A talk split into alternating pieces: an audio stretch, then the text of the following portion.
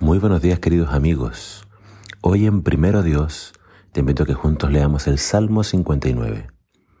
Dice así la palabra de Dios. Rescátame de mis enemigos, oh Dios. Protégeme de los que han venido a destruirme. Rescátame de estos criminales. Sálvame de estos asesinos. Me han tendido una emboscada.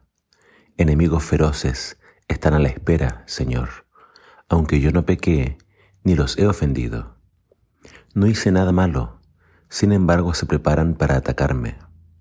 Despierta, mira lo que sucede y ayúdame. Oh Señor, Dios de los ejércitos celestiales, el Dios de Israel, despierta y castiga a esas naciones hostiles. No tengas misericordia de los traidores malvados. Salen de noche gruñendo como perros feroces, mientras merodean por las calles. Escucha la basura que sale de sus bocas. Sus palabras cortan como espadas. Dicen con desdén, después de todo, ¿quién puede oírnos? Pero tú, Señor, te ríes de ellos, te burlas de las naciones hostiles. Tú eres mi fuerza. Espero que me rescates, porque tú, oh Dios, eres mi fortaleza. En su amor inagotable mi Dios estará a mi lado y me dejará mirar triunfante a todos mis enemigos. No los mates, porque mi pueblo pronto olvida esa clase de lecciones, a los tambalear con tu poder y ponlos de rodillas. Oh Señor, escudo nuestro. Debido a las cosas pecaminosas que dicen y a la maldad que está en sus labios, haz que queden atrapados por su orgullo, por sus maldiciones y por sus mentiras.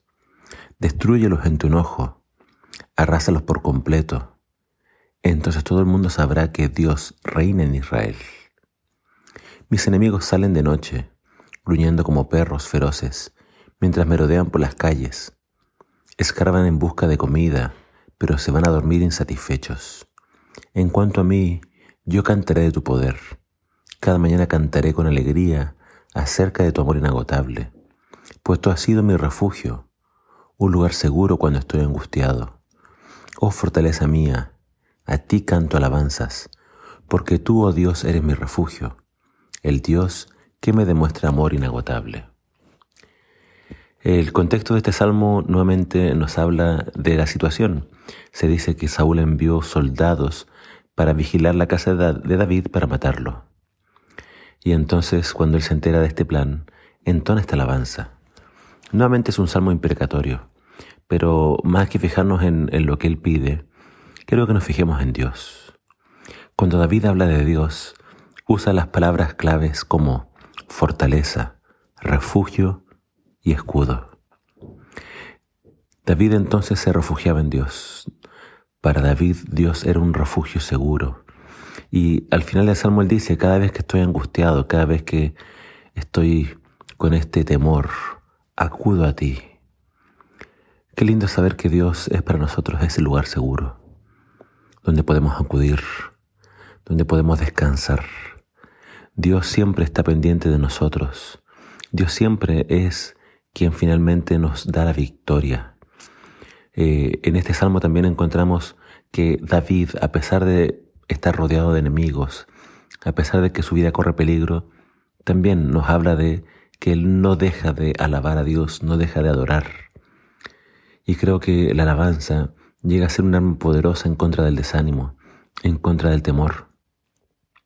Por tanto, cada vez que tengas miedo, cada vez que estés rodeado de enemigos, temores, peligros, canta alabanzas.